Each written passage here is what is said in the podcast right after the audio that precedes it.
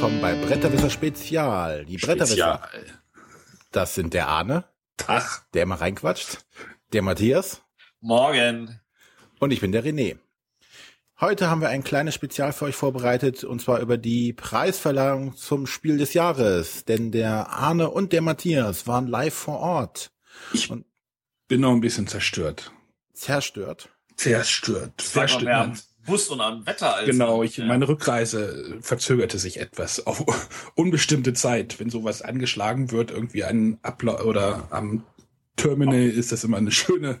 Aber ich kann dich beruhigen, das stand ja auch da dran, als du äh, gekommen bist. Und da hast du mir ja mitgeteilt, du, ich bin schon auf der AWUS und ich so, hm, das kann ja nicht lange dauern. Das hat dann trotzdem noch Bis wir dann da runtergefahren sind von der Avus und irgendwie durch irgendwelche Wohngebiete gefahren sind. Genau. Ja, ihr braucht mehr Autobahnen, glaube ich, in Berlin. Äh, ne, äh, Oder weniger Autos, weil ich hatte nämlich noch Ja. am, am Busbahnhof hat mich dann noch jemand vollgetextet, dass in der DDR alles besser waren, da gab es auch weniger Autos und hab ich, da habe ich ich habe ich hab dann gesagt, ja, das ist ja auch ist ja auch nur alle 17 Jahre eins vom Band geplumpst. Und, und der Bus hätte ja auch nur 80 Pfennig gekostet. Ja. ja, ja, das ist so. Ja, ja, Gut. damals war alles damals. Schöne Grüße an den Mitfahrer, der nach Zellameles wollte. Wie dem auch sei, aber ihr wart nicht in Zelaminis oder wo auch immer, sondern, sondern in Berlin Mhm. bei der groß. Preisverleihung. Zuerst war ich auf, war, waren wir auf der BerlinCon. Ähm, ja, ich weiß nicht, ob es jemand schon gesehen hat. Äh, die Hunter und Kron haben auch einen Twitch-Stream gemacht, wo ich auch kurz zu Gast war. Matthias war dort auch zu Gast. Äh, wir wollten diese Veranstaltung nur noch mal loben. Mir hat das Ja. viel Spaß gemacht. Ähm, es war natürlich ein bisschen heiß, aber wie gesagt, wir hatten viel Spaß, äh, waren super zufrieden, was die Jungs dort aufgezogen hat, haben. Also wirklich ganz, gro ganz großes Lob an den Johannes und den Jan. Hunter und Kron, Entschuldigung. und ja, jetzt kennt man auch so ein bisschen auch den Background, den familiären von den beiden. Sehr ja, lustig. wir haben die Frauen kennengelernt, wir haben die Kinder kennengelernt. Luke und Lea. Ja.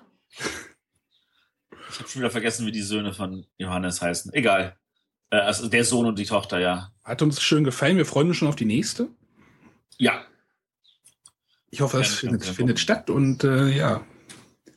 Aber, aber da habe ich im Twitch-Stream auch schon was erzählt. Die haben gesagt, die lassen die Vi- Twitch-Videos auch noch raus bei YouTube. Also irgendwann werde ich da wahrscheinlich auch noch mal auftauchen. Der Matthias auch. Haben dort auch noch ein paar kleine Geheimnisse verraten.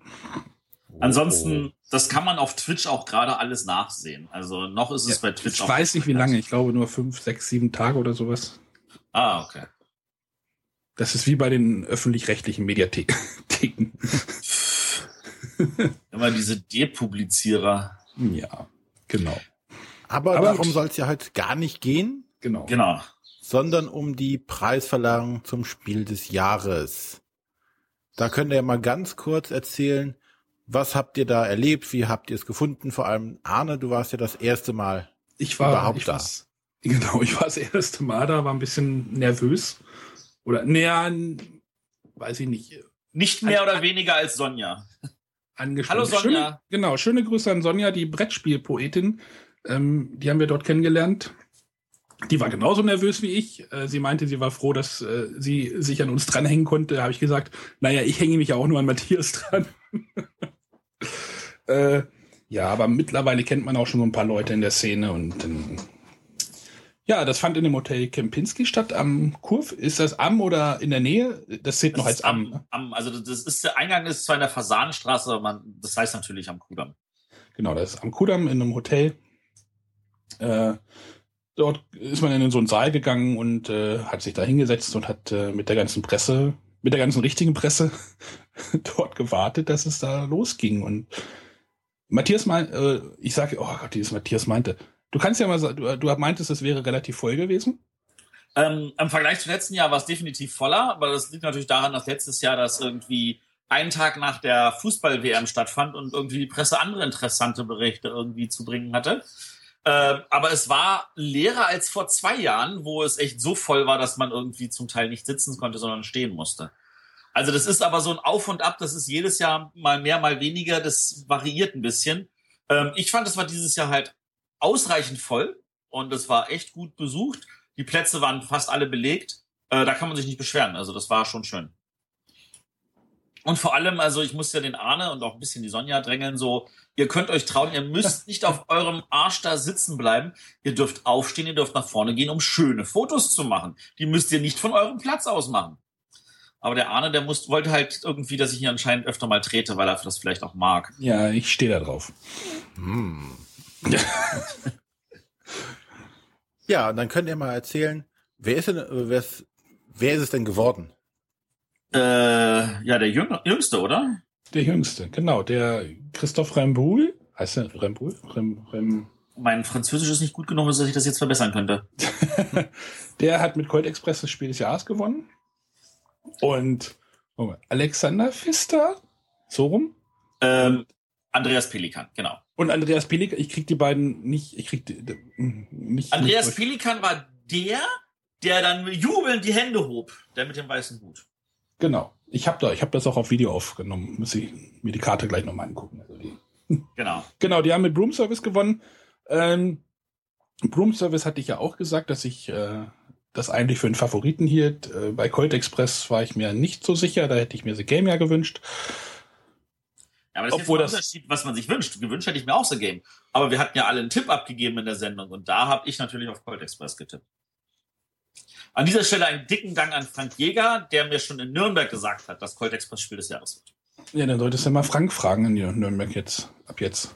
Ja, habe ich. Der hat ja letztes Jahr auch äh, Camel Up in Nürnberg schon vorausgesagt und äh, von da aus gesehen, der wird bestimmt auch nächstes Essen wissen, was wird. ja, und dann haben wir noch ein paar Interviews geführt, die wir jetzt gleich im Anschluss einspielen werden. Mit zuerst mit, ich weiß nicht, in welcher Reihenfolge wir die bringen. Nehmen wir die so, wie wir sie aufgenommen haben. Ähm, ich denke, wir nehmen sie so, wie wir sie aufgenommen haben. Und damit unsere Hörer jetzt wissen, was auf sie zukommt, da haben wir erstens ein Interview mit Herrn Tom Felber, seines Zeichens Vorsitzender der Jury Spiel des Jahres, äh, dem wir auch ein paar schöne Fragen gestellt haben. Sehr interessant. Die Fragen waren noch nicht vorbereitet von irgendeinem von uns. Ja, ich, ich bin da auch ein bisschen so, so, ich sag mal jetzt mal, der Improvisator, äh, ich, ich hänge mich von einer Frage zur nächsten. Und dann aufgrund der Antwort fällt mir meistens sofort noch ein, zwei weitere Fragen ein und von da aus gesehen, das ist das Einfachste für mich. Äh, dann haben wir halt ein Interview geführt mit den äh, Broom Service Autoren, Andreas Pelikan und Alexander Pfister. Mhm. Auch was äh, in Zukunft bei mit denen los ist. Genau, haben noch mal kurz angedeutet, ähm, was, weil das ist ja, bei die, die hören ja nicht einfach auf, die machen einfach weitere Spiele, unfassbar. Unglaublich. Äh, dann hatten wir ein äh, kurzes Interview mit dem Stefan Bendorf. Steffen. Steffen Bendorf ist schwierig manchmal mit Namen für mich, ich verstehe es nicht. ja. ähm, aber ich würde ihn ja gesichtsmäßig wiedererkennen, das ist ja manchmal wichtiger, oder? Äh, auf jeden Fall, äh, mit dem haben wir ein bisschen geredet über sein Schaffenswerk. Ich meine, wer drei Spiele veröffentlicht und zweimal irgendwie zum Spiel des Jahres nominiert. Na, also es sind schon mehr Spiele, die er veröffentlicht hat. Sind das? Ja, es gab ja auch noch dieses Habe fertig, äh, Quicks, ah, Kartenspiel, Quicks. Äh, hm? Ja gut, aber gefühlt hat er einfach eine sehr, sehr hohe Quote an nominierten Spielen. Ja, das Qualität scheint zu stimmen. Die Qualität scheint zu stimmen und ähm, da wir auch also an den Spielen verdammt viel Freude haben, haben wir ihm einfach auch dazu ein paar Fragen gestellt. Nachdem ähm, wir die, nachdem wir die Toten, nachdem wir die Totenkopf-Gummibärchen gegessen haben. Genau, und die Totenkopf-Schokolade. Die nicht geschmolzen war. Nee, die, die, die war tatsächlich auch noch nicht geschmolzen, als ich zu Hause war. Also.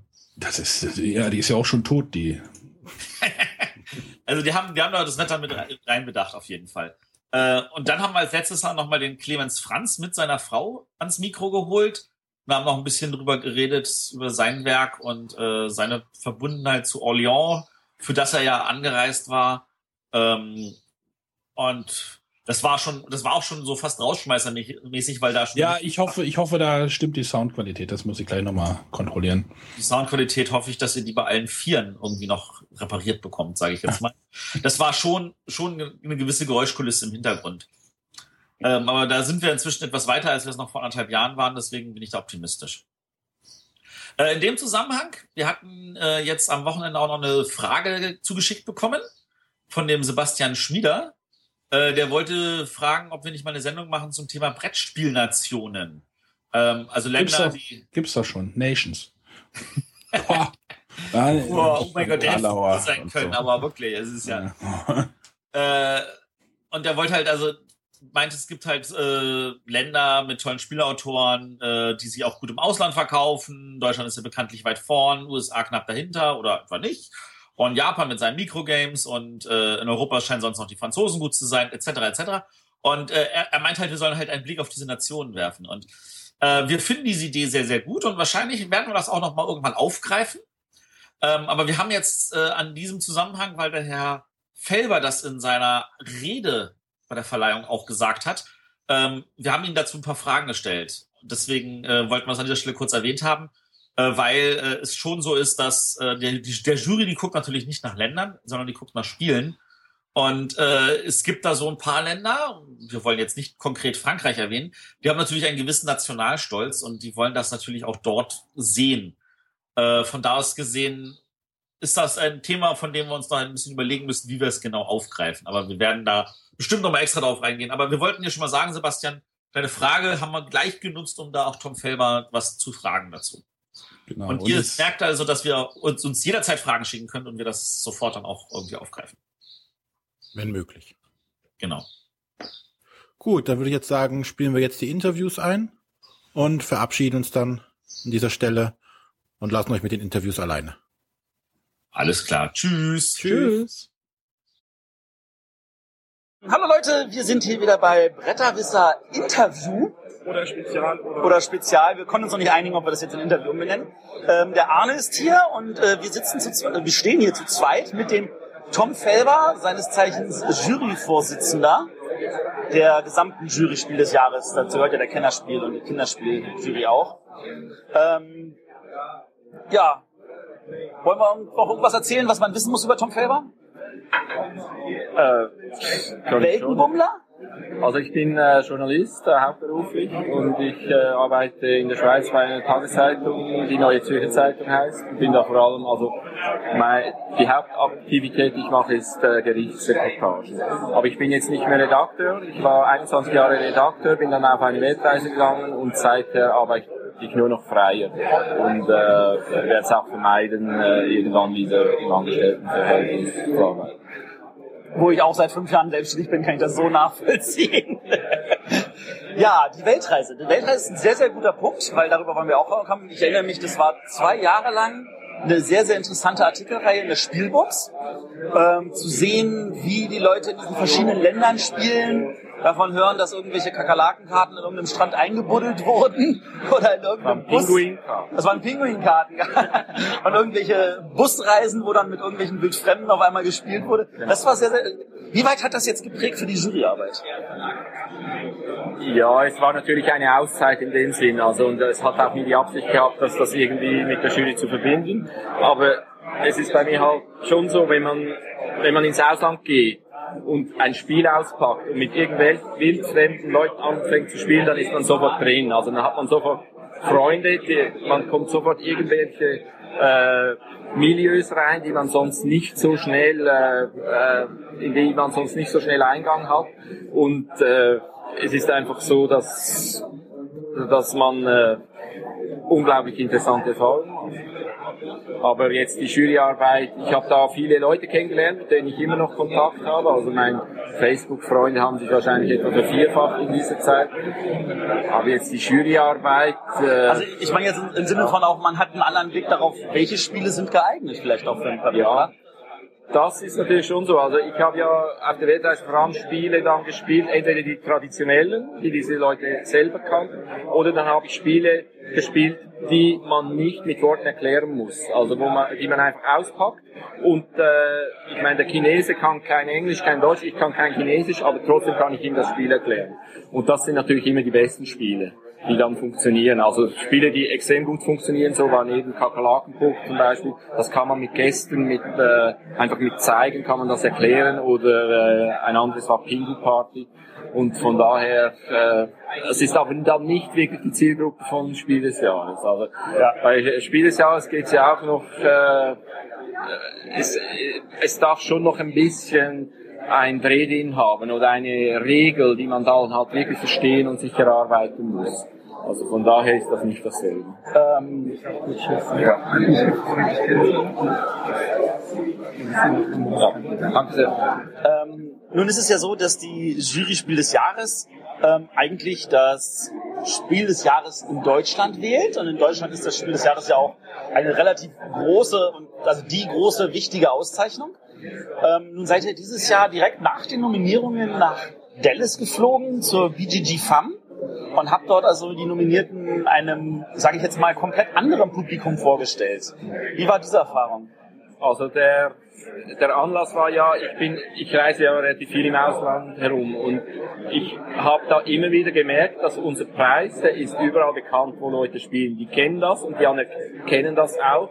Und jetzt war halt die Frage, müssen wir da irgendetwas machen, dass das so bleibt? Müssen wir irgendein Marketing betreiben? Müssen wir das in die, äh, ins Bewusstsein dieser Leute bringen? Und da war äh, die BGG Farm, das, das war eine einmalige Gelegenheit, weil es war ein extrem spannender Zeitpunkt, äh, genau nach der Nominierung. Das sind die neun Spiele, äh, die nominiert sind und man weiß wirklich nicht, welches äh, äh, den Preis gewinnt, also welche drei den Preis gewinnen. Und äh, dann war es noch so, dass äh, natürlich mit BGG ein Medium da war, das eine extreme Verbreitung hat, das, wo wir auch nicht selber sehr aktiv werden mussten.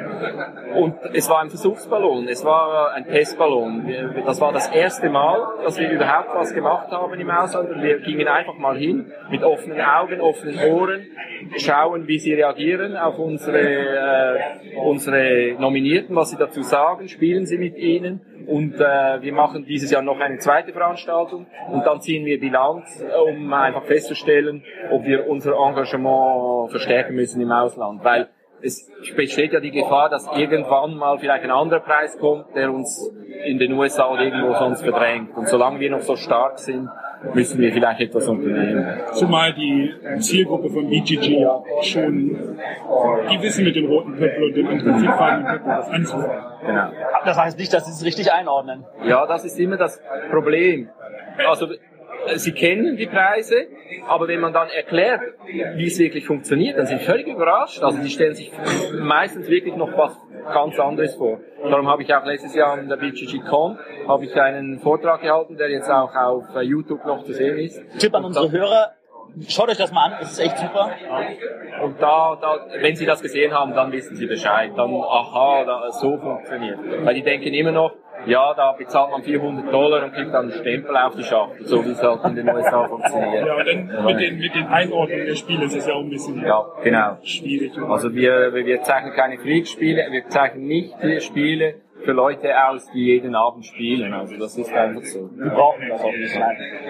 Ähm, also persönliche Einschätzung, ja. Ich denke, das sollte die Jury weitermachen. Also äh, aus dem Blick, den ich heraus habe. Und ich glaube sogar auch verstärken. Ähm, nun hat die Jury auch äh, Reisen unternommen. Wie war denn das Feedback? Also Das Feedback war sensationell. sensationell. Oder Also- haben die gesagt, jetzt kommen die komischen... Nein, es war wirklich, also wir, wir haben es ja dann auch weiterverfolgt auf BGG, was da geschrieben wurde. Also war wirklich so, da waren Leute da, die haben alle neun Spiele gespielt. Also bei den, vor allem auch bei den Kennerspielen war es so, dass wenn der Platz frei wurde, sind sofort neue hingesessen. Und was, was wir auch gemerkt haben, es war auch das unmittelbare Erlebnis, dass wir Jurymitglieder einfach dahingestanden sind, uns wirklich am Tag neun Stunden mit denen beschäftigt haben, in direkter Interaktion und denen die Spiele erklärt und offen äh, waren für Fragen. Und das haben sie nicht erwartet. Also da haben wir auch extrem Sympathiepunkte geholt. Und dann war es einfach so, dass auf BGG dann die Reaktionen waren zum Teil, ja, das war der, das Highlight der ganzen Veranstaltung, weil diese Spiele waren auch zum, er zum Teil, also vor allem die Kinderspiele und auch Broom Service und Elysium, The die konnten, ja, die konnten zum ersten Mal überhaupt in Amerika gespielt werden an dieser Veranstaltung. Und das ist, also jetzt ist es so, dass wir das natürlich im Auge fassen für nächstes Jahr. BGG hat gesagt, wenn wir nicht kommen, von uns aus machen sie es sowieso. Also, Ja, aber ich, ich glaube wirklich, dieser, dieser direkte Kontakt, also ich hat- hatte mit dem Martin auch kurz geredet und der meinte, es hat ihm auch geholfen zu sehen, wie die Menschen darauf reagieren auf diese Spiele und selber einen Eindruck davon zu gewinnen, wie er, wie er einschätzt, was vielleicht auch gewinnen Und sollte. nochmal ein anderer Kulturkreis. Ein anderer Kulturkreis. Amerika ist jetzt nicht so weit weg vom Europäischen, aber es ist trotzdem nochmal. Wobei, wobei diese BGG FAM Zielgruppe ja auch nochmal eine kleine Zielgruppe ist, wenn man jetzt den gesamtamerikanischen Raum nimmt. Das ist wahrscheinlich aber auch schwierig, da im Massenmarkt da irgendwie unterzukommen, oder? Sicher. Also wir gehen jetzt noch im November äh, nach Chicago an die Chicago And Game Fair und da war ich letztes Jahr einfach so als Besucher und das ist jetzt wirklich eine reine Familienmesse. Also das ist mitten in Chicago, äh, Messehalle, wo wirklich die Leute, die überhaupt nichts von Spielen verstehen, die Familie mit den zwei, drei Kindern, die gehen da hin und kaufen ihre Weihnachtsgeschenke. Und da wollen wir mal jetzt präsent sein mit den Highlights von unserer, unserer letzten Jahre. Und die Spiele, die wir da haben, wir gehen nur mit Spielen hin, die auch in Amerika zu kaufen sind. Und die können dann auch da äh, in einem Laden gekauft werden, der neben unserem Stand steht. Und dann schauen wir mal, was das bringt. Das, das ist also so, so Cross-Geschichten an der Stelle finde ich auch super. Ähm, worauf ich noch zu sprechen kommen wollte, ihr seid ja auch ähm, durch die Gegend gereist äh, mit der Bundeswehr. Ja. Da habt ihr auch schon zwei Reisen gemacht. Ähm, da seid ihr jetzt aber innerhalb des Bund der Bundeswehr geblieben und habt nur mit den Leuten in den Kasernen gespielt. Ähm, war da vielleicht auch noch die Idee zu sagen, wir gehen mal raus, vielleicht in irgendwelchen Läden oder sowas und versuchen da noch mit Menschen zu Also es spielen? war nicht so, dass wir nur mit den Soldaten gespielt haben. Wir haben auch Aktionen gemacht in den Familienbetreuungszentren, wo die Familien, also das sind so Institutionen, die es äh, über ganz Deutschland verteilt gibt. Äh, ich meine, die Soldaten, die sind ja dann irgendwo im Einsatz, die sind nicht da und die Familien, die gehen da hin und können auch Freizeitgestaltung machen und Beratung. Und da haben wir auch zwei äh, Aktionen durchgeführt, die auch auf sehr großes Echo gestoßen sind. Und dann waren es bisher zwei Aktionen auch äh, eben äh, im Ausland einsetzen. Und da ist es auch so, dass äh, wir natürlich auch damit zeigen wollen, Spielen ist für alle da. Also Spielen ist auch für Männer, die irgendwo äh, die keine Kinder sind natürlich, die, die irgendwo im Stress stehen und, und das ist eine sinnvolle Freizeitbeschäftigung für sie, äh, um auch einmal abzuschalten. Und natürlich aus dem entwickeln sich weitere Ideen, weitere Projekte. Also es wäre durchaus, also was ich, ich gehe ja persönlich auch noch in, in Spitäler jedes Jahr, habe ich zwei Spitäler, die ich jedes Jahr mache. Also es sind auch so ganztägige Aktionen. Äh, und äh, es wäre natürlich auch interessant, äh, andere Kreise anzusprechen. Und ja, aber wir sind ein, das Problem ist eben, wir sind ein sehr kleiner Verein, sehr kleine Personaldecke. Wir machen das in unserer Freizeit. Es ist einfach schwierig, allzu viel zu machen. Aber wenn uns eine gute Idee, wenn wir eine Idee haben, versuchen wir es umzusetzen. Da kommt jetzt der nächste Punkt. Kleiner Verein. Ihr seid, ihr habt ja eine gewisse Fluktuation, sage ich mal. Mitglieder gehen raus, Mitglieder gehen rein. Ähm, ihr habt jetzt erst im Mai, glaube ich, wieder ein Mitglied, das die Jury verlassen hat. Ähm, äh, guckt ihr ex, äh, nochmal extensiv auch raus, wo finden wir neue Mitglieder? Das machen wir dauernd. Also es ist ein permanenter Prozess, also wir, äh, Scouting-Prozess. Also wir, wir, wir schauen einfach wirklich in Österreich, Deutschland, Schweiz, auch in anderen Ländern, wo es Leute gibt, die in Deutsch publizieren, ob Leute da sind, äh, die unsere Anforderungen erfüllen. Und dann, also äh, jeder, der irgendetwas mit Spielen zu tun hat und, publiziert, der kann sicher sein, dass wir ihn unter Beobachtung haben. Das ist einfach so ständig. Und dann schauen wir einfach, es muss natürlich mal eine gewisse Zeit andauern, zwei, drei Jahre, man muss schauen, ob, ob die das wirklich durchhalten. Und dann ist halt ganz wichtig, dass sie wirklich unabhängig sind, dass sie nicht noch Kooperationen mit irgendwelchen Verlagen oder sowas haben. sonst- Das ist ein No-Go, das geht einfach nicht. Das ist völlig verständlich, das ist ja richtig so. Ähm, okay, also Aber es ist natürlich schwierig, es gibt zu wenige, es gibt nicht so viele. es Oder? gibt wirklich wenige, ja. Ähm, woran liegt es, dass Mitglieder die Jury verlassen? Ist das dann zu viel Arbeitsdruck? Aber es gibt verschiedene Gründe, aber ein Grund ist wirklich, das ist unglaublich dieser äh, Druck. Also da, das, man muss diesen Spieljahrgang spielen. Man, als Spiele, äh, als Jurymitglied ist man verpflichtet, äh, alle Spiele, also mehr oder weniger alle relevanten Spiele des Jahres zu kennen und gespielt zu haben. Und daran scheitern natürlich viele. Also das bringt man einfach nicht auf die Reihe, wenn man nicht genug Freizeit hat. Das ist so. Ja. Aber es, ja, ja, genau. Aber es gibt auch andere Gründe. Also es können auch sehr persönliche Gründe sein. Und jedem selber überlassen. Ähm, jetzt habe ich noch eine neugierige Frage. Ähm, der Tom Felber ist ja einer, der hat ein extra Lager angemietet, um seine Spiele ordnungsgemäß lagern zu können. Wie viele Spiele Also sind da drin? Einspruch. Es geht nicht um das Lager. Es ist, äh, gut, ich musste ja, ich habe einfach mal gemerkt, ich habe zu viele Spiele, um sie in der Wohnung Ja, äh, das kennen wir, sammeln ja. zu können. Und dann ging es auch noch darum, dass ich einen Ort brauche, um zu spielen. Also es gleichzeitig ist auch, äh, wir nennen es Spielekeller. Also wir haben auch zwei Tische da, hat eine Bar, es hat auch äh, sonstige Bett, Vergnügungsmöglichkeiten. wo sich ein Gast aus Genau. gleich reinlegt. Ja. äh, und äh, da wird einfach gespielt. Und gleichzeitig ist es auch mein Büro. Also ich schreibe auch da meine Artikel drin. Und das ist natürlich jetzt gerade in dieser Zeit wahnsinnig günstig, weil es im Keller ist. Es ist unglaublich kühl. Also Ah, ich habe keine super. Hitzeprobleme im Moment. Und äh, ja, es, es ist wirklich da, wo wir uns treffen und auch die Spiele spielen. Und wie viele Spiele sind da drin? Ich habe keine Ahnung. Also ich gehe davon aus, ich, äh, das ist ja auch noch so, gemäß unseren Ethikregeln dürfen wir die Spiele ja nicht verkaufen oder irgendwie auf Ebay stellen oder irgendwas. Was wir dürfen ist immer, wir dürfen sie verschenken. Und jetzt ist einfach so, ich schaue, dass ich kriege wahrscheinlich jedes Jahr etwa 400 mindestens rein, 400 bis 500. Und jetzt im Moment schaue ich, dass auch 400 bis 500 wieder rausgehen. Aber ich habe das Gefühl, also es wird nicht mehr mehr. Ich muss sie auch wieder loswerden und so. Ich brauche natürlich einen gewissen Stand, um auch zu schauen, jetzt wie bei Grundservice wie verhext, wenn ein Spiel dann erweitert wird oder etwas auf Grundlage von einem anderen Spiel entwickelt wird, wie sah das damals aus? Ist die Änderung genug äh, anders äh, oder auch wenn ein Spiel ein Plagiat ist, habe ich dann das alte, kann ich ja vergleichen. Aber sonst, äh, ich würde sagen, ich habe, ich meine, wenn man rechnet, alle, für, alle Jahre kriege ich etwa 400, 500 und dann habe ich es etwa 15 Jahre gemacht. Ich würde sagen, 6.000 bis 7.000 sind es etwa. im Moment. Aber es Schöne werden nicht mehr. Spitzenreiter. Nein, nicht Spitzenreiter. Ich kenne noch welche, die haben 14 dürfen. Interessant. Hä? Von Gästen. euren Gästen. Von unseren Gästen, ja. ja. Ich muss immer noch dran denken, im Guinness Buch der Rekorde steht einer drin, der hat mit 1500 wohl angeblich die größte Sammlung und da muss ich jedes Mal lachen. Also Bernhard Thule hat ja, als er seine Sammlung verkauft hat, das waren ja 30.000. Ja, was in dem Dreh herum war das, ja. Das ist, also Spielerarchiv H hat auch irgendwie eine schöne fünfstellige Zahl bestimmt. Also, Das, ja, es ist einfach so eben, äh, da ich sie, da ich sie nicht verkaufe.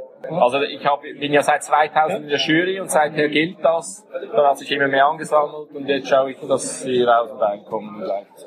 ähm, kommen wir mal kurz auf den Spielemarkt Schweiz zu sprechen. Ich weiß, der Pöppel hat in der Schweiz nicht dasselbe Ansehen wie in Deutschland, leider. Ähm, ist es so, dass die Schweizer Ausgabe von The Game ohne den Totenkopf rauskommt. Das, was ich sehr gut nachvollziehen kann. Was ich, sehr, was ich sogar eigentlich sehr, sehr gut finde. Ich, ich habe ja auch diese Sendung gehört von The Spiel da aus Amerika, die sich ja sehr darüber aufgeregt haben, dass da dieser Totenkopf drauf ist und der Meinung sind, dass das eigentlich gegen die Jury-Richtlinien sind.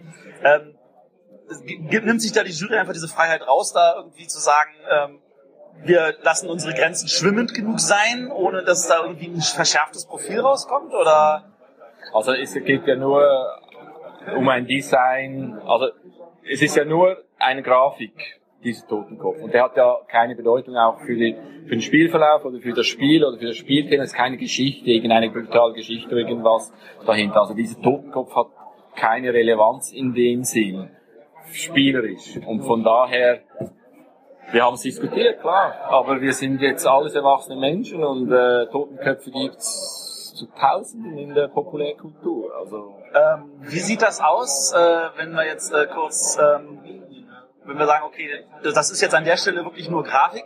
Es ist ja so, dass der, wenn das Spiel des Jahres, wenn das seine Boxgrafik ändert, dann müsste es ja nochmal anfragen, ob sie Genau. den Pöppel weiterführen dürfen, weil die Jury sagt, nur mit dieser Boxgrafik Genau. ist es auch Spiel des Jahres geworden.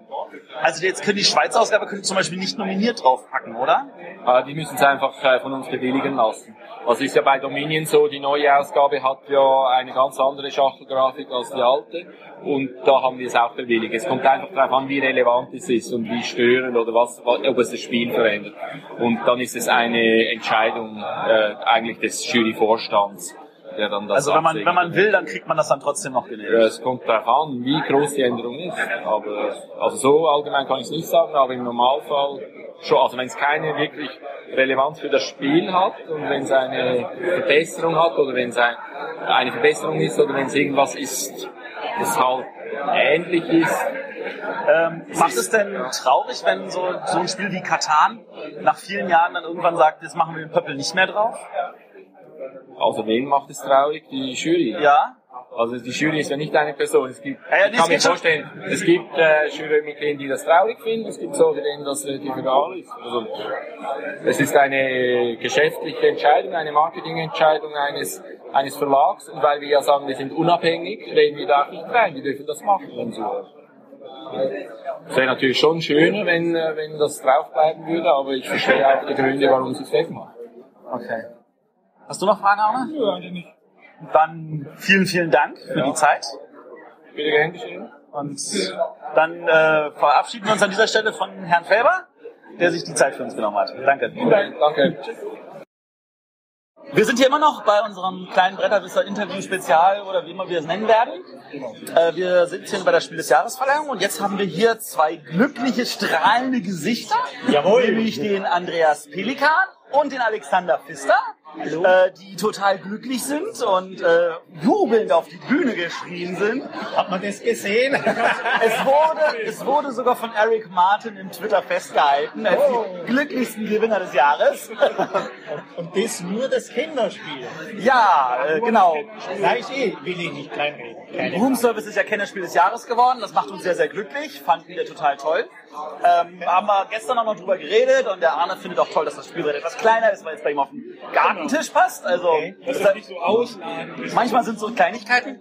Ähm, erzählt mal, wie es dazu genauer kam, dass jetzt Room Service noch rauskam. Ja, ich mache mal den Anfang. Äh, es war an und für sich vom Verlag der Wunsch, dieses sehr gute Wie verhext, Ja. das aber zum Teil schon ausverkauft war in anderen Ländern, wieder zu beleben. Allerdings nicht als Neuauflage, sondern diesen tollen Kernmechanismus herzunehmen und vielleicht mit einem Spielbrett zu kombinieren. Das war unsere Aufgabe und da haben wir lange getüftelt. Da wird mir nichts mit der Komplexität Richtung Terra Mystica gehen, sondern im Rahmen bleiben, sodass die Zielgruppe, die Viva Hex gut fand, auch das neue, das Room Service gut oder hoffentlich besser findet. Ich muss gestehen, ich kannte es nicht, das Wie verhext. Ja? weil ich auch noch nicht so lange unterwegs bin in der Ja. Szene. Aber deswegen fe fehlt mir dieser Vergleich zu wie verhext. Ich habe mich jetzt ein bisschen schlau gemacht, wie wie verhext funktioniert. Und ich sage, es ist einfach mehr wie wie verhext. Und Ja, ja. vergleichen kann man es nicht. Weil wenn Leute sagen, oh, das ist ja einfach wie verhext, dann sage ich, nein, ist es nicht. Es ist einfach, es, es, ist halt, es nimmt halt einen Mechanismus und ich, was ich toll finde, ist, also normalerweise ist es ja so, wenn, wenn man ein Brett, ein Brett dazu nimmt und irgendwelche Sachen, dann ist es meistens das Kompliziertere, während die Kartenspielversion die einfachere ist. Aber ich würde sagen, Service ist das Einfachere wie verhext. Man muss nicht mehr mit verschiedenen Zutaten, die man zusammenmischen muss und so. Und das finde ich macht Room Service nochmal total spannender. Ja, ja.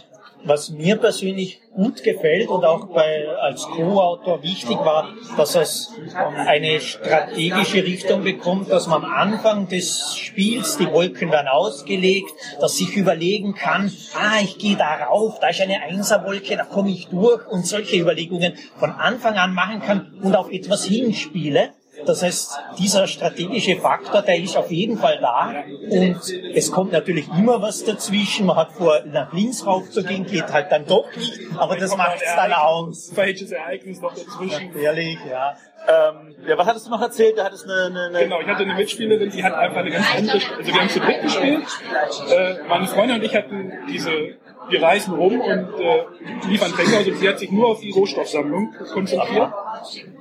Hat dadurch immer mutige Aktionen bekommen, weil sie halt immer andere Strategien gefahren hat. Er hat immer am Ende der Runde noch Karten übrig gehabt. Spielte die dann natürlich ne, erfolgreicher und hatte fast so viel Punkte wie ich dann am Ende. Also kann da wirklich verschieden strategisch. Aber fast, oder?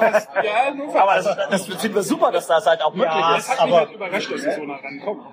Also ehrlich gesagt, wenn sie gewonnen hätte, würde mir das nicht gefallen. Nein, nein. Weil nur Also Rohstoffe sich- sammeln nein, nur- und nicht reisen. Und, und Wolken. Also Rohstoffe okay. und Wolken. Okay. Aha, ja.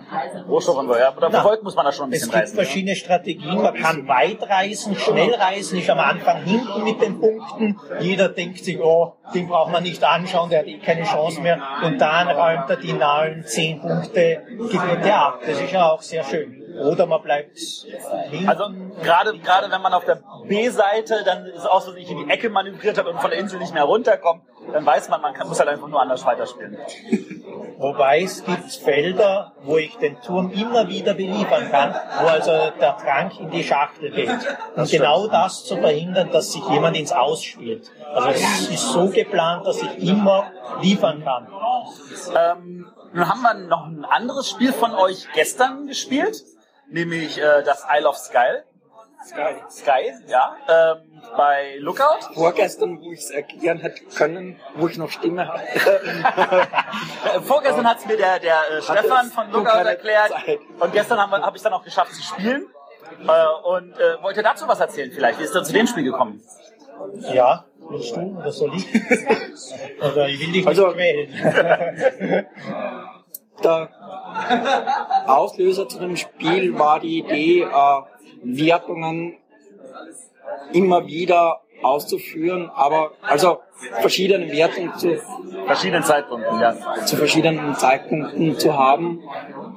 Ähm, und Plättchenlegemechanismus hatte ich schon immer im Hinterkopf. Ich habe dann Alex gefragt, wie kann man äh, die Plättchen äh, ohne einfach blind ziehen und den Leute kriegen. Wir hatten dann etwas, was in die Richtung von Coloretto ging, ausprobiert. Und ähm, dieser indirekte Versteigerungsmechanismus, der jetzt draus geworden ist, Ja, aber ein bisschen, da ist ja noch ein Knick. Es ist keine Versteigerung, sondern Äh, Das ist, das ist also für, für, für Hörer, die jetzt nicht wissen, wie Isle of Sky funktioniert. Äh, Man hat drei Plättchen, wo sie ausliegen und geheim, durch das die anderen nicht sehen, entscheidet man davon, eins wegzuwerfen. Und die anderen beiden belegt man mit einer Geldsumme aus seinem eigenen Geldvorrat. Das Geld steht so lange nicht zur Verfügung, solange es da an diese Plättchen gebunden ist. Und dann decken alle gleichzeitig auf und dann reihum darf jeder ein Plättchen bei einem Mitspieler kaufen. Und wenn jemand was bei einem kauft, kriegt man das Geld, das dafür eingesetzt wurde, zurück und das Geld, das der andere bezahlt hat. Also man hat das Geld an der Stelle dann verdoppelt und hat vielleicht mehr Geld, um da was, woanders was zu kaufen, wenn man halt noch drankommt. Ähm, falls es keiner kauft, geht das Geld einfach komplett weg und man hat die beiden Plättchen von sich selber gekauft. Auf diese Weise sehr, sehr angenehm, wenn man früh äh, wenn man, wenn man, wenn ein- keiner von einem was kauft, äh, verliert man das Geld, aber man hat mehr Plättchen. Und wenn beide von einem weggekauft werden, hat man vielleicht keine Plättchen, aber man hat viel Geld, um nächste Runde besser agieren zu können. Und diese Balance, die ist ja, die, die, die macht eine Menge her. Ja, das, das Spannende ist ja, wenn man ein Plättchen hat, was man selber wahnsinnig gern verwenden würde, ja? Ja. Lege ich jetzt, ah, soll ich noch mein letztes Geld hinlegen, dass es ja niemand kauft?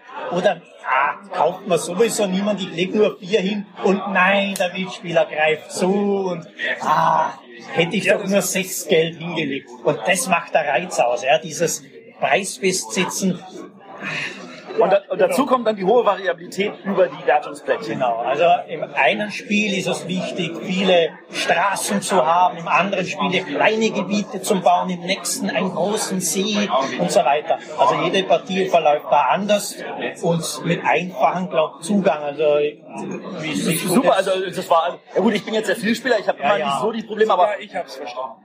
Arne Arne wird es auch nochmal genauer und ausführlicher vorstellen in unserer nächsten großen Sendung eine Woche später. Ah, sehr schön. Äh, von da, wir, hat, wir wurden gleich mit, einer, mit einem Spiel eingedeckt, damit wir darüber berichten können und das macht uns sehr, sehr glücklich, weil das hat uns echt gut gefallen. Super, Ähm, danke. von da aus der, der gesehen, Stefan Stadler hat es, so, hat es mit Carcassonne äh, und Kingdom Builder so, so genau, das Carcassonne will Plättchen bilden und Kingdom Bilder so mit den Wertungen, wobei, und ein bisschen Key Harvest dabei. ja, also ihr, ihr lasst euch da auch äh, inspirieren. Wie weit seid ihr denn Spieler? Also Sehr. Ich bin ein großer Spieler. Ich spiele fast alle Neuerscheinungen. Ich versuche die zu spielen, will sie auch spielen. Ich spiele sie jetzt nicht fünf, sechs Mal, außer das von mir sehr geschätzte Marco Polo. Das hat mir auch sehr gut gefallen und spiele ich sehr gern. Aber ansonsten versuche ich wirklich zu sehen, was, was die anderen machen. Weil ich einfach wahnsinnig gern spiele. Ja. Das ist super.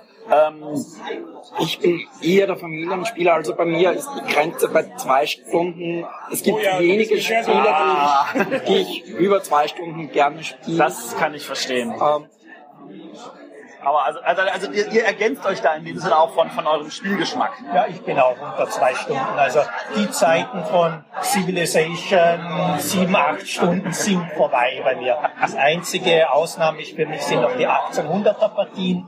Die gehen natürlich ihre vier, fünf Stunden, aber da habe ich einen speziellen Spielekreis, die, wo das auch Spaß macht. Das ist, das ist wundervoll. Ähm, wir haben jetzt über Boomstones geredet, wir haben über Isle of Sky geredet. Was kommt noch von euch? Was können wir als nächstes von diesem Erfolgsduo erwarten? Batman und Robin oder? Ich wollte jetzt nicht sagen, dass ihr nicht beide Batman seid. So weit würde ich nicht gehen. Notfall bin ich der Robin von dem Batman hier. nee, sondern ähm, also wir haben jetzt dieses wunderbare Spiel bei Alea. Wir haben, wir haben ja noch ein paar andere Spiele von euch. Ähm, Nein, Paar nicht. Es gibt noch eins, das ist ein Kartenspiel, das heißt Mainz, das ist bei Amigo erschienen. Ja, aber du hast auch ein paar ein, ein, äh, eigene Veröffentlichungen, Andreas. Nee, ja doch. Also Alex hat äh, Spiele in der Pipeline, die demnächst kommen werden. Es ist einerseits bei äh, Ja, also es kommt noch das Mombasa raus von mir. Bei Richtig, das Afrika-Spiel. Ja, das wird an Strategiekracher, also da bin ich überzeugt, bei vielen Spielern wird es ankommen. und Es gibt zu einige Port Real wird eine Erweiterung. Und eine Erweiterung gibt es zu Port Royal noch ein bisschen eine noch. inoffizielle brauche ich ja doch noch Nachricht. ein Port Royal. Ich habe Ja, bitte. der nicht zu Hause. Ja. Ja, aha, ja. Jetzt bin ich dir ins Wort gefallen, erzähl noch was von Mombasa. Na. Weiß Also dann, dann sagen wir nur kurz, Mombasa, Eggert-Spiele, kommt in Essen. Seid ihr Vielspieler? Schaut es euch auf jeden Fall an. Ich habe es inzwischen zweimal gespielt und Und der Kopf, Kopf raucht noch. äh, also der Kopf hat deutlich mehr geraucht, als ich es gedacht hätte, aber ja. Es ist, das ist, hat auch diesen interessanten Mechanismus mit, welchen Stapel nehme ich Ja, wieder zurück. genau. Also, aber Details dann zu essen. genau, genau. Aber das Schöne ist, obwohl es so viel Spiel ist, geht's auch in einer Stunde. Zu zweit. Zu Ja. zweit. Ja, Also zu viert schon in zwei Stunden. Man will sich beim Spielen ja auch nicht unbedingt hetzen.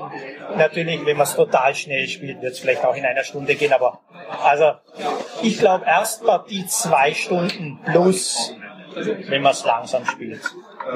Okay. Äh, dann danken wir euch viel für eure Zeit. Das war sehr Dankeschön. lieb von euch. Danke. Gratulieren euch nochmal herzlich zu diesem Pöppel, den ihr jetzt Ja, zu Hause euch nochmal in die. Luft springen für die Zuhörer? um, um, um mein, Ich würde dazu auch zu sagen, sind der Meinung, dieses Interview war spitze. Genau, hervorragend. Alles klar. Dann vielen Dank. Gerne. Danke, Arne. Hier sind wir wieder zurück mit der nächsten Aufnahme. Neben uns steht jetzt der Steffen Bendorf. Bendorf. Bendorf, ohne E. Ich habe immer diese komplizierten Namen, aber meinen kann auch keiner aussprechen. Wie, wie war dein Name nochmal? ja, genau. Ähm, äh, der Autor von The Game Und Quicks? und Quicks Nicht zu vergessen. und noch irgendwelche Bekannten. Bestimmt, oder? Nee. Tracks halt noch. Ah ja, Tracks, genau. Malen, malen auf Folie. Ähm, er, er hält jetzt hier freudestrahlend ein Spiel des Jahres in der Hand. Leider nicht das eigene. Leider nicht das eigene. Ähm, trotzdem freuen wir uns total, dass du natürlich nominiert wurdest mit diesem Spiel. Und ich kann aus persönlicher Erfahrung sagen, wir haben es erst vorgestern wieder gespielt, weil wir uns einfach nicht halten konnten und es wieder spielen mussten. Ja, du warst nicht dabei. Ich wollte gerade sagen. ne? Ich habe es mit belgischen Freunden gespielt. Ach so. Ja. Und die, die spielen nicht viel, aber da waren sie auch total begeistert und mussten gleich noch zwei Runden hinterher schieben. Ähm, wie, was ist das für ein so ein Gefühl, so nominiert zu sein? Also das Gefühl, nominiert zu sein, ist, ist super, weil noch alles möglich ist. Ja. Das ist, Ja gut. da sind noch alle Chancen da. Wenn man nicht nominiert ist, ist da schon mal Wobei, du hast, deine, deine Ludografie ist ja sehr kurz, wenn ich das jetzt sagen darf. Und du bist schon zweimal nominiert gewesen. Das macht natürlich neugierig. Was kommt als nächstes von dir? Ich weiß es noch nicht.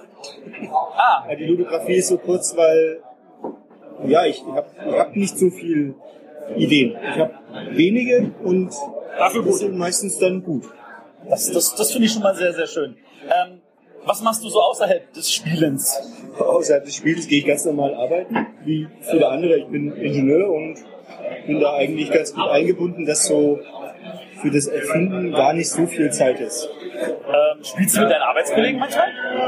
Ja, die Arbeitskollegen sind eigentlich die, die, Die Versuchskaninchen. Ja, genau, die sind, ja, die sind willig und deswegen Mittagspause, da ist nicht viel Zeit, da passt immer nur so 20 Minuten Spiel mit rein. Deswegen, man, man richte, also ich richte meine, meine Spiele auch so ein bisschen an den Leuten aus, mit denen ich das testen kann. Das ist mit der Familie genauso. Also es ist eher einfach und schnell, damit auch, damit alle mitkommen, auch meine Eltern und so, das ist einfach Ähm, wenn du jetzt nicht testen musst, sondern sagst, ich habe heute mal ein freies Wochenende zur freien Spielverfügung, worauf hättest du dann am meisten Lust zu spielen? Aktuell würde ich gern mal Caverna ausprobieren. Das liegt schon seit Ewigkeiten auf dem Schrank und ist ausgepackt, aber einfach noch keine Zeit gefunden. Das ist ja fast aktuell. Ja, ich bin immer ein bisschen hinterher mit dem Jagen. Ja, wenn der Job einen einnimmt, verstehe ich das. Und als Spielautor haben die meisten Autoren natürlich auch weniger Zeit, wenn man es nicht hauptberuflich macht. Ich, ich nerv ja meine Mitspieler damit, dass sie immer erstmal so die eigenen Sachen kurz mit antesten müssen. Sagen wir mal zehn Minuten das mit ausprobieren und Ja, so, solange es als Aufwärmer schon mal gut ist, dann ist das, äh, stehlt es dann auch, wenn man dann das große Spiel im Anschluss spielt, dann zu sagen, Gott, da hätte ich was anders gemacht? Das weiß ich nicht. Also ich, ich bin persönlich jemand, ich, ich versuche immer an jedem Spiel das, das zu sehen, was der Autor und der Verlag vielleicht da drin gesehen hat. Also ich, ich, ich würde es nicht übers Herz bringen, irgendein Spiel, nur weil es mir jetzt persönlich nicht gefällt, irgendwie schlecht zu bewerten oder schlecht zu reden. Ich kann sagen, ist jetzt nicht mein Ding, aber ich kann sehen, wo da jetzt vielleicht der, der Spielreiz für andere drin liegt. Es ist ja nicht so, dass man jedes Spiel jetzt gut finden kann. Nee, das ist richtig.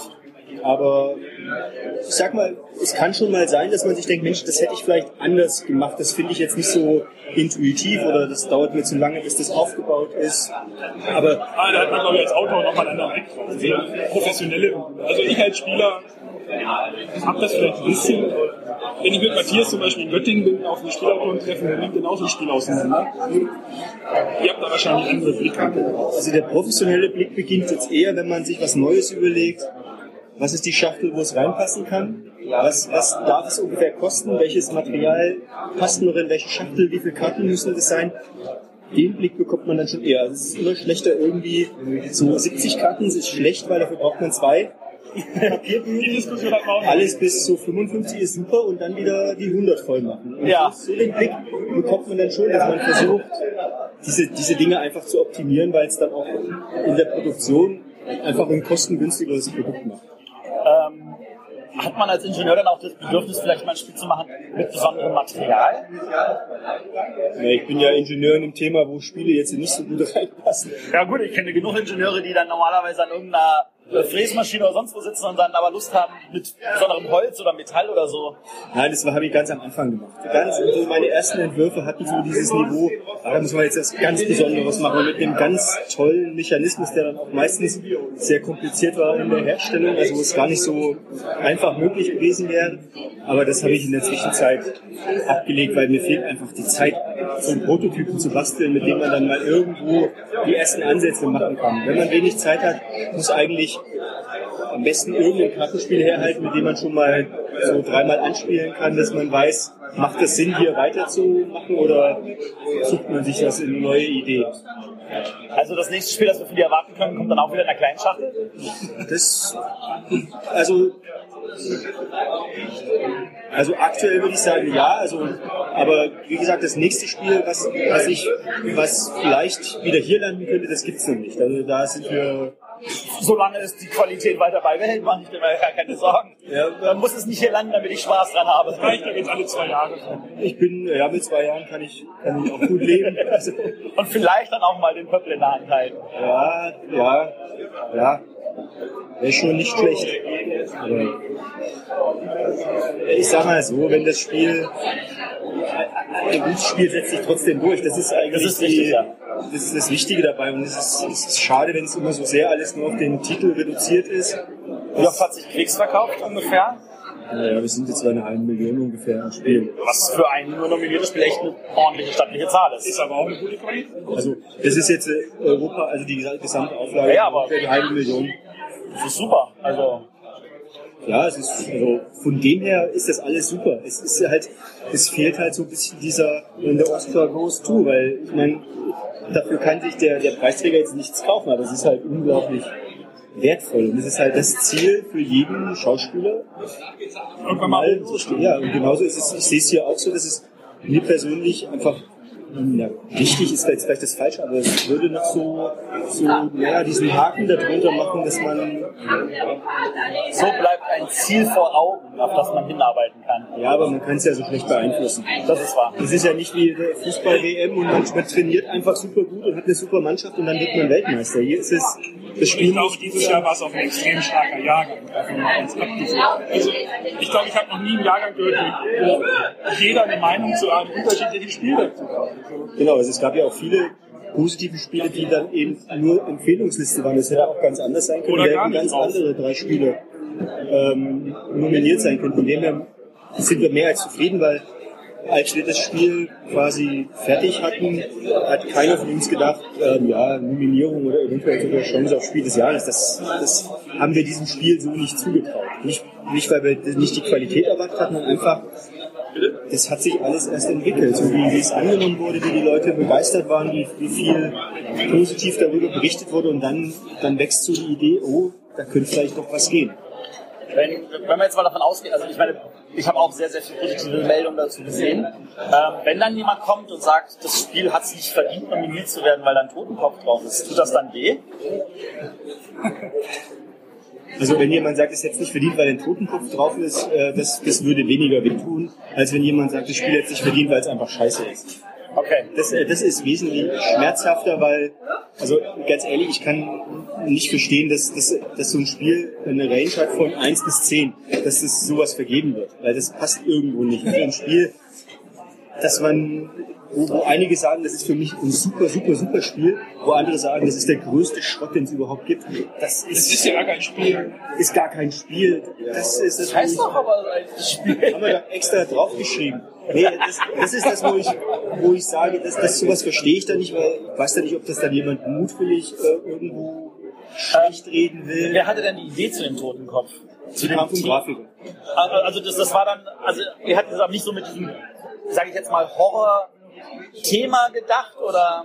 Naja, ganz ehrlich, die Game, das war schon am Anfang. Wir hatten irgendwie so, die Game, Spiel, solange du kannst, gegen das Spiel, das war schon irgendwo im Raum gestanden. Also für mich jetzt weniger, weil ich, ich habe ja nur einen Prototypen abgeliefert, der war auch vollkommen ohne Thema, aber ich habe nicht mal Karten mitgeschrieben. Ich habe einfach eine E-Mail geschrieben, so und so, nimm das oder nimm das, da kannst du das ausprobieren. So oder ähnlich. Und ja, und dann hat der Rainer Schauper eigentlich gleich so eine Vision, wie er sich das vorstellt und spielt dagegen das Spiel irgendwie. Da war schon so dieser Grundtenor so ein bisschen klar. Und dann hat Oliver Freudenreich da wirklich, ja, dieses Ding da aus dem Ärmel gezaubert, sich auch gar nicht so richtig getraut, aber das so vorzeigen kann. Und dann war auch nicht sofort Friede, Freude, Eierkuchen, sondern war erstmal, oh Gottes Willen, können wir das machen, weil Intern auch schon. Intern war also auch schon eine gute Diskussion. Naja, wir haben da aber gesagt, nee, das machen wir, weil wir haben, meine, wir wissen ja aus Erfahrung, wenn ein Spiel so in so einer Lala-Aufmachung ist, dann kann es halt auch passieren, dass es auf so einem Lala-Status bleibt. Das kriegt keiner mit. Ja, keiner Es wird ist, darüber gesprochen und dann wird Aufmerksamkeit. selbst wenn jemand schlecht drüber spricht, hat er es wahrscheinlich mal ausprobiert, um sich eine schlechte Meinung zu bilden. Ja. Wenn das Spiel vollkommen uninteressant wirkt, dann probiert wird es nicht ausprobiert und das wollten wir eigentlich bei dem Spiel vermeiden, weil wir uns sicher waren, da steckt Potenzial drin. Wir wollten nicht, dass es irgendwo verkümmert und dann das keiner mitbekommt. Und ich denke, von dem her haben wir da sehr, sehr viel richtig gemacht. Ich weiß auch nicht, ob man das anders hätte umsetzen können, dass es jetzt äh, wesentlich besser gepasst hätte. Sollen wir mal jemand ein Thema nennen oder irgendwas, wie man das hätte einkleiden können? Was hatten die Jungs gesagt? Fahrstuhl. Ja, das mag ja für, runterfahren, mag das ja doch sinnvoll sein. Man sagt, die Aufgabe ist hier, es müssen alle runterfahren, aber jetzt nach oben ist dann irgendwie schon, man hat vielleicht so, ja, so einen Turm. Turm und die müssen alle von oben runter und alle von unten hoch. Ja, ja, aber Und warum fahre ich jetzt zehn Stockwerke zurück? Also ja, es dauert halt nicht. Ja, Mirko, du könntest schon sagen, hier, du hast deine Leute und die wollen in den Stockwerken einsteigen. Und wenn der Fahrstuhl einmal runtergefahren ist, der kann halt nicht mehr nach oben. Es sei denn genau 10, da gibt's halt den Knopf dafür, nochmal 10 zurück. Aber das ist dann auch schon wieder arg konstruiert. Und ob das Spiel dann dadurch mehr gewinnt, ich weiß auch nicht. Wahrscheinlich nicht. Also ich glaube nicht, dass in der heutigen Zeit Kinder, Jugendliche sich jetzt unbedingt so stoßen. Ne? Also man muss es ja erstmal erkennen als das, was da drauf ist. Also, Tom, Tom Saber, wir hatten gerade ein Interview mit Tom Saber, der hat auch gesagt, Totenköpfe sind halt überall. ja, das ist doch, gehört doch schon fast dazu, was? Er taucht halt nicht auf. Ich hatte bei manchen, ich hatte bei, ich kannte ja die Diskussion und dann habe ich halt einfach in manchen Spielgruppen bei mir gefragt, was sagt er denn zu den Totenköpfen? Den. Irgendwann, Welcher Totenkopf? Ist doch gar keiner drauf. Naja, nee, es ist, Leute, die sich daran stören wollen, stören sich. ich ich find's, ja, schade, wenn das dann rausgezogen wird, um zu sagen, ja, das kann ich gewinnen, sieht ja, sieht ja scheiße aus. Hat kein Thema, hat, hat, hat sich keiner Gedanken gemacht über den Namen. Doch, da haben sich Leute Gedanken gemacht über den Namen. Und genau, kann man das so machen? Kann man das so umsetzen? Das ist halt, die einen sehen so, die anderen sehen so. Also unsere Hörer merken, ähm, da werden keine leichtfüßigen Entscheidungen getroffen. Da ist tatsächlich äh, mehrere rauchende Köpfe zusammen gewesen und das ist tatsächlich mit Begründungen dann auch zusammengekommen. Mit Sicherheit, ja. Gut, dann vielen Dank für deine Zeit. Ja, gern geschehen. Ähm, wir freuen uns auch total darauf, was noch kommen kann und wird. 2017 sehen wir uns wieder hier. Ja, möglich ist alles. Äh, Vielleicht habe ich dann auch einen Blog und schreibe nur noch über Spiele. Nein, ich, ich, ich, arbeite natürlich dran. Es ist ja auch etwas, was man nicht wieder ablegen kann. Wenn man, wenn man so gewisse kreative Impulse hat, dann wird irgendwann auch wieder was entstehen. Und wenn es gut ist, dann wird es rauskommen. Wenn es nicht gut ist, dann erfährt keiner davon. Und so ist halt einfach der, der Lauf der Dinge. Super. Ja. Vielen Dank. Danke euch auch, dass ihr nochmal da wart. Tschüss. Tschüss. Hier sind wieder die Bretterwisser mit einem Interview-Spezial. Also jetzt schon den vierten am Stück. Ja. Ich hoffe, ihr habt so lange hier schon durchgehalten. Wir sind schon in äh, Feierlaune. Wir betrinken uns gerade mit einem klaren Apfelsaft. Der im Magen nachvergehrt. Ist schon angegärt. sagen. Wahrscheinlich nicht, der ist nämlich gut gekühlt. Und der schwamm im, der schwamm im Sektkühler gerade. Genau, und neben dem Arno und mir steht ähm, ganz, ganz bekannt, ganz berühmt, ähm, Andrea Franz, Mutter von fünf Kindern und noch wichtiger, Babysitter von sechs Kindern. Sie ist ja nämlich noch verheiratet. Und daneben steht der liebe Clemens, den wir alle ganz so lieb haben. Besonders ich habe ihn besonders lieb. Du kannst ganz viel nicken, das hören die Leute ganz toll. Liebe und Zuneigung ist kaufbar. Du bist aber günstig. Ja. Man muss ja nur mit guten Ideen kommen. Ja. Ähm, ja, ähm, du bist heute hier. Äh, bist, bist aber eigentlich nicht, äh, bist du irgendwie redaktionell beim DLP mit drin oder als Autor irgendwie mitgeholfen oder einfach nur Grafiker? Ich warte mal, bis der Matthias fertig die Frage gestellt hat. Äh, ich mache nur die Grafiken und Illustrationen für DLP-Spiele. Ähm, das ist meistens zeitlich relativ kompakt, wenn wir das machen, weil der Rainer bis zum letzten eigentlich testet, äh, entwickelt, optimiert und noch das eine oder andere äh, dann auch verändert.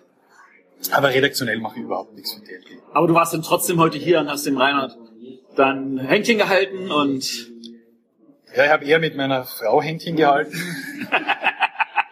das war ja auch eher metaphorisch gemeint.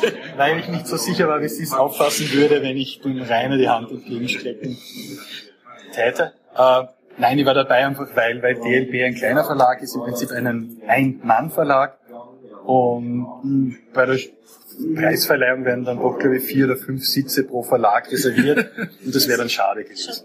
Ja. Ja, dass diese Plätze verfallen, hast natürlich Absolut. recht. Jetzt läufst du hier brav mit so einem Orléans-T-Shirt rum, Mhm. als Farmer, wenn ich das richtig in Erinnerung habe. Genau so ist es. Bauer. Bauer. Bauer, ja, Bauer, der Farmer, ja. Ja, alles gut. Was ist das nächste DLP-Projekt, wo du mit drin bist? Du machst ja eigentlich auch für DLP sämtliche Grafik, oder? Seit Bangkok Clocks? Genau, seit Bangkok Klongs, wobei ich sagen muss, nein, voriges Jahr das Scheffeln hat der Christian Opera gemacht. Ach Gott, ja, das ist bei mir komplett untergegangen. Genau. Ein äh, sehr gutes Spiel für Familie, schnell gespielt, wenig Regeln. Das bessere Camel Up muss man ganz klar äh, sagen. Gut, okay. Ähm, aber ansonsten habe ich eigentlich alles für ihn gemacht. Was momentan ansteht, steht noch ein bisschen in den Sternen, aber es wird auf jeden Fall mit Orléans weitergehen. Also da wird es was geben. Ich weiß nicht, wie viel ich jetzt sagen darf, voraussichtlich auch schon in Essen. Also so eine richtige schöne Erweiterung. es wird viel überraschend, was kommt, aber es wird, wird eine schöne Sache.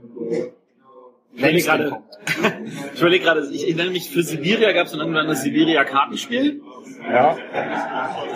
Das ist ja auch so eine Art Vorläufer gewesen für Orleans. Ja und nein, also man, bei, bei, bei äh, Siberia hat man genauso den Beutel gehabt, aus dem man zieht, aber den hat man nicht aktiv äh, gebaut, den Beutel, oder bestückt, sondern das war so ein Gemeinschaftsbeutel, aus dem jeder rausgezogen hat. Was wirklich gleich war, was das Planen, Ja. dieses Simultane.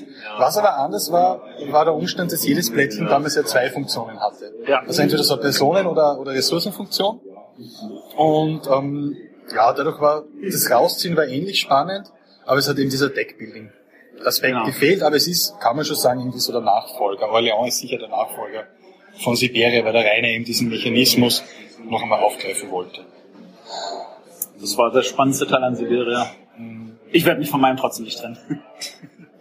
Es ist, glaube ich, auch mittlerweile relativ knapp verfügbar. Also viele gibt's nicht. Okay, also alle, alle Sammler und Jäger jetzt Tauscher.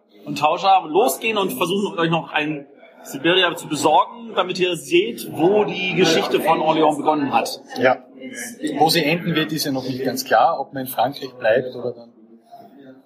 Ähm, wenn wir jetzt von Clemens Franz nicht als der Händchenhalter für Orléans Ja. oder für DLP hier steht, äh, sondern der ja nun auch wirklich mutmaßlich in vielen, vielen Bereichen zuständig ist. Wir haben vorhin schon mit äh, Andreas und Alexander geredet über Isle of Sky, das du ja auch grafisch betreut hast, äh, das, wie Arne und ich sagen müssen, uns sehr, sehr gut gefällt. Optisch oder spielerisch? Spielerisch. Optisch gefällt es uns auch. Optisch gefällt es uns auch, du weißt, ich mag deinen Stil. Ähm, du betreust ja Lookout komplett auch. Ähm, wenn wir jetzt mal noch davon absehen, was ist noch alles von dir in der Pipe als Grafiker? Also bei Lookout ist es ja noch das Grand Austria Hotel. Genau, das Grand Austria Hotel, dann das Hengist kommt bei Lookout. Also mehr oder weniger fast alles, was bei Lookout kommt, Mm, weil da einfach, das ist so, so der Heimatverlag. Äh, Ich habe rundherum jetzt relativ stark reduziert, weil einfach bei Lookout einiges kommt und noch einiges auf mich zukommt.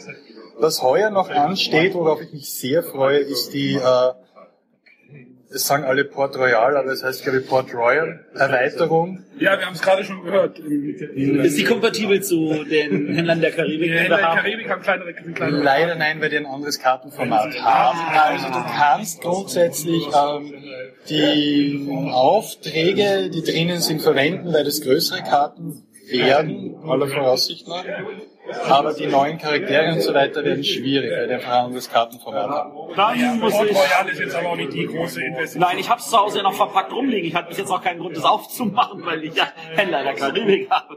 Na, darauf freue ich mich sehr, weil wir haben das jetzt vor zwei Wochen auch in Wien Probe gespielt und das, das wird äh, richtig, da wird richtig viel Spiel in der kleinen Erweiterung drinstecken. Ähm, das Händler der Karibik war ja zum österreichischen, sage ich jetzt mal, Autoren-Nachwuchsgeschichte. Da hast du ja auch letztes Jahr zwei Spiele illustriert. Kommt da dieses Jahr auch noch was? Aber das müsste sich dieser Tage entscheiden. Also die sichten jetzt noch die letzten Prototypen und wenn dann der Ferdinand de Casan draufkommt, dass da ein Spiel dabei ist, das eben preiswürdig ist und auch veröffentlichungswürdig ist, dann heißt es für mich wahrscheinlich noch ein paar Nachtschichten hinzunehmen. Die Kinder nachts wickeln. Na, da brauchen wir sie nicht wickeln. Das, Das klappt schon. Also da, das, das entscheidet sich jetzt dieser Tage. Ähm, okay. Wenn wird's wieder ein Kartenspiel. Wie sieht's aus mit Carrera? An dieser Stelle nochmal herzliches Beileid an die Familie, dass der Stadelbauer leider von uns gegangen ist. Äh, spannendes Thema, aber liegt momentan auf Eis. Auch seitens Carrera sind ist momentan auf Eis gelegt. Äh, verschiedene Gründe. Aber sicher auch eben, eben der Tod vom Firmenchef. Äh, weil man jetzt einfach sich orientieren muss, wo, wohin geht's mit dem Unternehmen. Weil die Firma Stadelbauer war eben auch ganz stark an der Person des, das haben ihn alle nur Dr. Stadelbauer genannt, äh, ist, ist da Der Monarch. Ja. Und ich, ich finde es grundsätzlich sympathisch, wenn Firmen so ein starkes Gesicht haben und also einen Entscheidungsträger haben, der dann teilweise auch, äh, Entscheidungen trifft, wo die anderen den Kopf schütteln, aber die dann vielleicht im Nachhinein funktionieren. Und der war einfach wahnsinnig lange im Chef. Äh, Wohin es geht, keine Ahnung. Derzeit kann, wüsste ich nichts. Also ich hatte ja zumindest das Gefühl, die drei Spiele, die er da rausgebracht hatte vor anderthalb Jahren, die waren ja doch schon äh, gut angekommen im Markt. Ich sag ganz kurz Tschüss, ne? wir müssen... Äh, Ja, da kommt, da kommt wieder der Hunter und der Kron, die reden in unsere Aufnahme rein. tschüss, tschüss. Wir müssen auch. Ach so, ja, wir nehmen auf. So ist das normal. Wir müssen jetzt kurz Tschüss sagen. Ja, Verabschieden wir uns mal von dem Wetter. ja, genau. Und vom Schneemann. Noch einmal, wie denn, was denn? Dass die mit so Jugendlichen grüßen, da habe ich immer meine Probleme, da bin ich total überfordert. Ja. Wie geht das Ritual? Ja. Ja, auf jeden Fall am Schluss macht man irgendwie so, so das sieht man jetzt nicht, aber Ihr seht, ihr seht, hier, hier wird schon einiges abgebaut. Der Raum mit den ganzen Pressedingern ist schon abgebaut. Da ist irgendwie schon wieder wenig los. Das Buffet ist schon weg.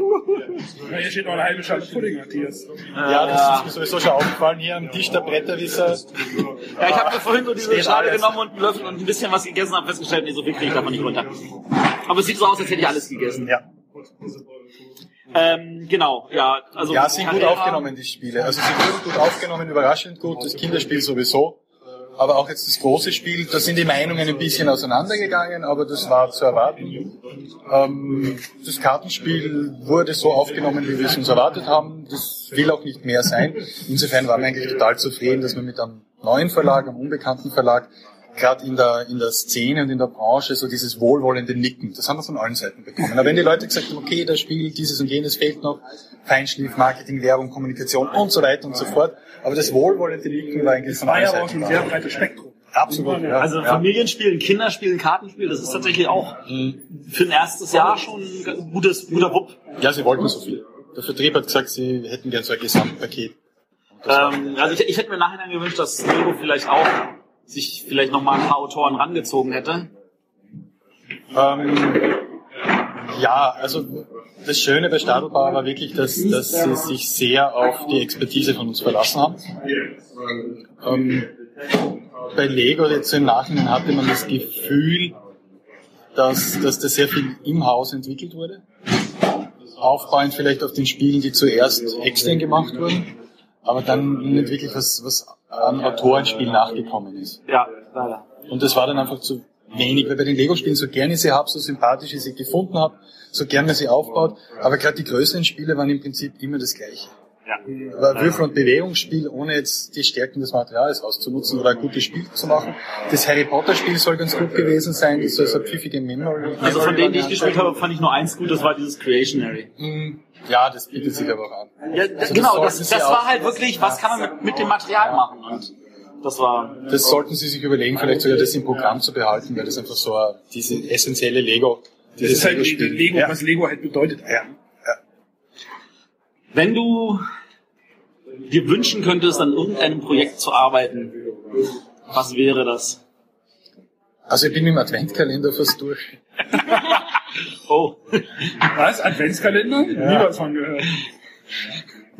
ich versuche doch meine Sachen hier rauszuhalten. Ja. Ansonsten, ich werde mich im nächsten Jahr wieder intensiv mit Agricola beschäftigen, Ja. äh, weil da einiges ansteht. Manches ist schon ein bisschen durchgesickert auf Board Game Geek. Ähm, ich sage jetzt nichts Konkretes dazu, aber es wird, es wird auf jeden Fall schön werden, auch wieder zurückzukommen und gewisse Dinge zu machen, für die damals keine Zeit war oder äh, wo damals einfach noch nicht das, das mh, handwerkliche Know-how und Wissen vorhanden war. Also Agricola, irgendwas wird kommen. Es wird einiges kommen. Wäre auch merkwürdig, wenn nicht.